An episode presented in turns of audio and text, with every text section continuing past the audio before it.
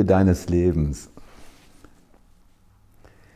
Ja, bist du auf der Suche nach der Liebe deines Lebens oder hast du die Liebe deines Lebens gefunden? Ich hoffe, du hast sie gefunden. Wenn nicht, wirst du in diesem Video erfahren, wie du die Liebe deines Lebens findest und wie du daraus eine lebenslange Partnerschaft machst. Allein immer in bester Gesellschaft. Ein bisschen paradox. Liebe, welch wunderbares Wort. Ich habe tatsächlich lange gezuckt, ob ich mich traue, mit dir darüber zu sprechen. Weil ich kenne dich nicht, du kennst mich nicht.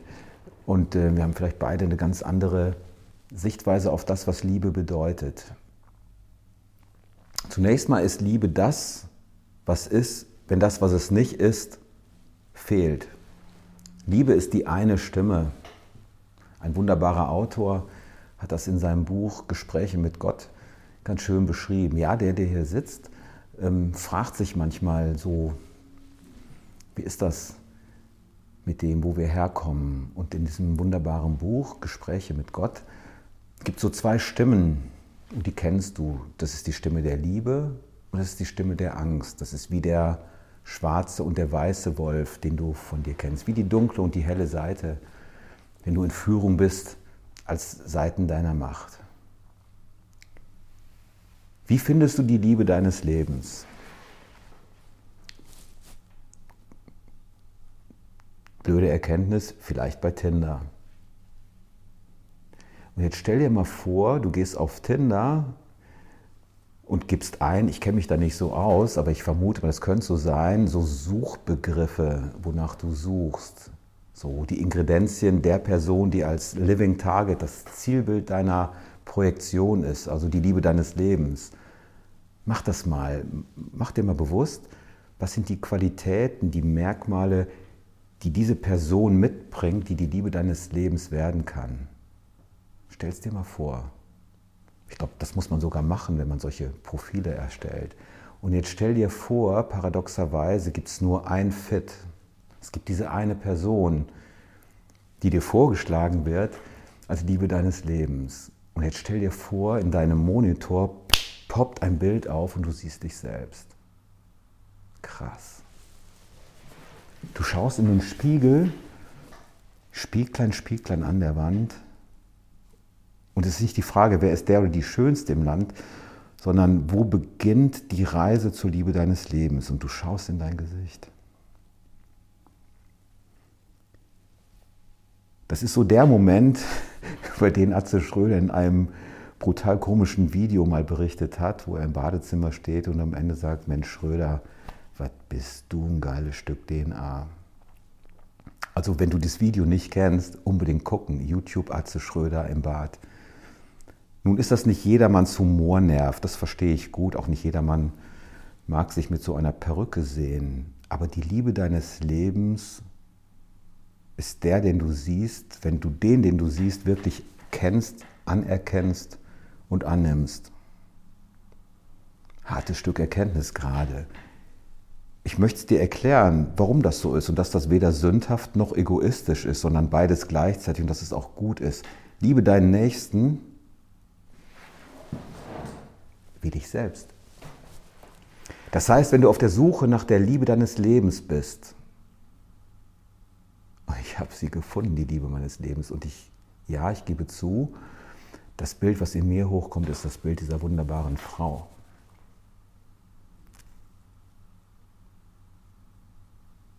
Und davor war die Erkenntnis, das darf dann sein, wenn ich mich selber liebe.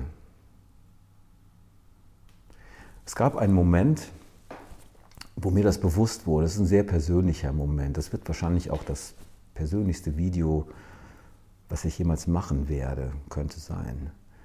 Es war so ein Moment und ich saß in einem Raum und ähm, einer meiner Zuhörer war nicht wirklich einverstanden mit dem, was er hörte und das zeigte er mir durch Mimik, Gestik, Körpersprache. Seine gesamte Physiognomie war auf Abwehr, während der größte Teil des Auditoriums zwischen berührt, bewegt und humorig inspiriert sagte, Mensch, Uwe, das war ein, toller Vortrag. Herr Flöße, vielen Dank, das waren gute Gedanken. Wer kam nach diesem inspirierenden Vortrag auf mich zu? Und ich war glücklich mit mir, weil das war sowas wie, Menschen haben mit mir Dinge geteilt, die mir wichtig waren. Und dieser Mensch, Mann, kam auf mich zu und sagte, sagen Sie mir, Herr Flöße, kann ich Ihnen mal ein Feedback geben? Ich neige manchmal dazu, Kommunikation zu beschleunigen. Und sagte, ja, Sie dürfen das auch gerne direkt tun. Was möchten Sie mir denn sagen?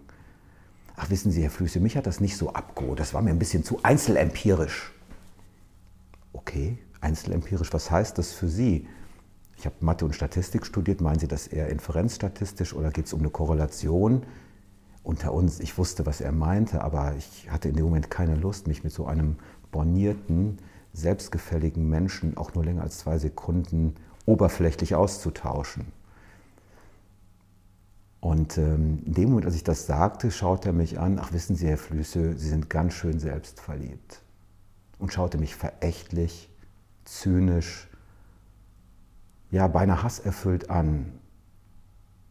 Das hat mich erschrocken gemacht, tatsächlich. Ich habe ihn angeschaut und gesagt, wozu erlauben Sie sich, mir diese finstere, dunkle Seite ihrer Person zu sehen. Wozu zeigen Sie mir diese Form der Missachtung? Ich bin mir nicht sicher, was ich Ihnen getan habe. Ich fürchte nichts. Das, was Sie sich antun, tun Sie sich ein Leben lang selbst an. Aber wozu denken Sie, dass ich mich jetzt schlecht fühle, bloß weil Sie sagen, ich sei selbstverliebt? Ich sage Ihnen was, ja, das stimmt. Ich liebe mich selbst. Mein Herz hat gebubbert, weil ich hätte diesen Satz auch nie so gesagt, auch tatsächlich noch nie so tief empfunden. Dann habe ich was Freches gesagt. Ich habe gesagt, wissen Sie, und ich glaube, das unterscheidet uns voneinander. Und wenn Sie das tauschen wollen, nämlich die Korthose gegen vernünftiges Outfit, den Bassett-Gesichtsausdruck eines ja wirklich vom Leben gezeichneten, unerfüllten Menschen gegen das Lächeln eines Mannes, der vor Ihnen steht, dann kostet das erstmal nur Mut und 250 Euro für eine Coaching-Session bei mir. Aber ich bin mir nicht sicher, ob ich Lust habe, mit ihnen zu arbeiten. Dann habe ich ihn stehen lassen. Ehrlicherweise genauso irritiert wie er war ich. Als ich das abends meiner Frau erzählte, ich war ein bisschen erschrocken ob meiner, meiner Garstigkeit in den Worten, lächelte sie mich an und sagte, Uwe, ich liebe dich. Und es war wahrscheinlich nicht ähm, die rhetorische Abweisung eines Menschen, sondern das war das tiefe Erkennen darin, dass die Liebe deines Lebens dann an deiner Seite gerne bleibt, wenn du in dem Maße, wie dir das möglich ist, dich selber liebst. Dieser Wendepunkt war ein wichtiger Wendepunkt für mich und ein mega Wendepunkt für meine Arbeit als Coach.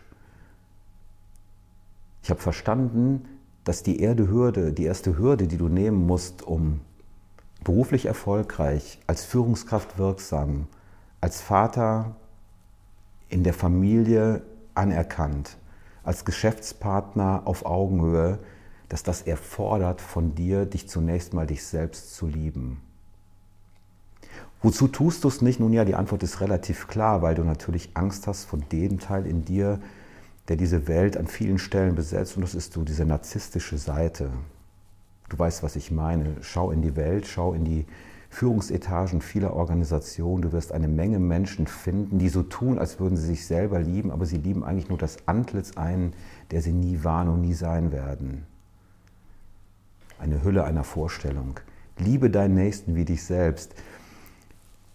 Wenn dich dieser Satz inspiriert oder nachdenklich macht oder vielleicht betroffen macht, vielleicht sogar ein bisschen traurig wird. Ich spüre gerade, vielleicht berührt es dich sogar traurig. Es macht nichts. Das ist gut so. Stephen Covey in seinem wahnsinnig wichtigen Werk Die sieben Wege der Effektivität hat diesen Punkt beschrieben. Er nennt das die Säge zu schärfen. Sharpen the saw. Schärfe deine Bewusstseinssäge und mach dir bewusst, wo du dir selbst im Weg stehst. Und die erste Hürde deiner Bewusstseinssäge beginnt mit dem Schärfen deiner Selbstliebe. Mach dir klar, dass du liebenswert bist. Und aus einem Kontext von dich selber zu lieben, wirst du feststellen, dass du eine Ausstrahlung hast, die andere begeistert, sich mit dir zu beschäftigen. Und vielleicht findest du dann die Liebe deines Lebens. Bei der Suche nach der Liebe deines Lebens helfen wir dir gerne. Der erste Schritt ist aber, die Hürde zu nehmen, anzuerkennen, dass du die Bedingung erfüllen musst, dich selbst zu lieben, bevor du die Liebe deines Lebens im Gegenüber, in der Projektion deiner Träume und Wünsche finden wirst. So ein kleines Hinweisschild wollte ich dir heute geben. Und ich freue mich, dass du bis zum Schluss geblieben bist. Danke dir für deine Aufmerksamkeit. Vielen Dank, dass du da warst. Und wenn es dir gefallen hat, darfst du gerne unseren Kanal abonnieren, hinterlass uns einen Like und gerne auch einen Kommentar. Danke dir.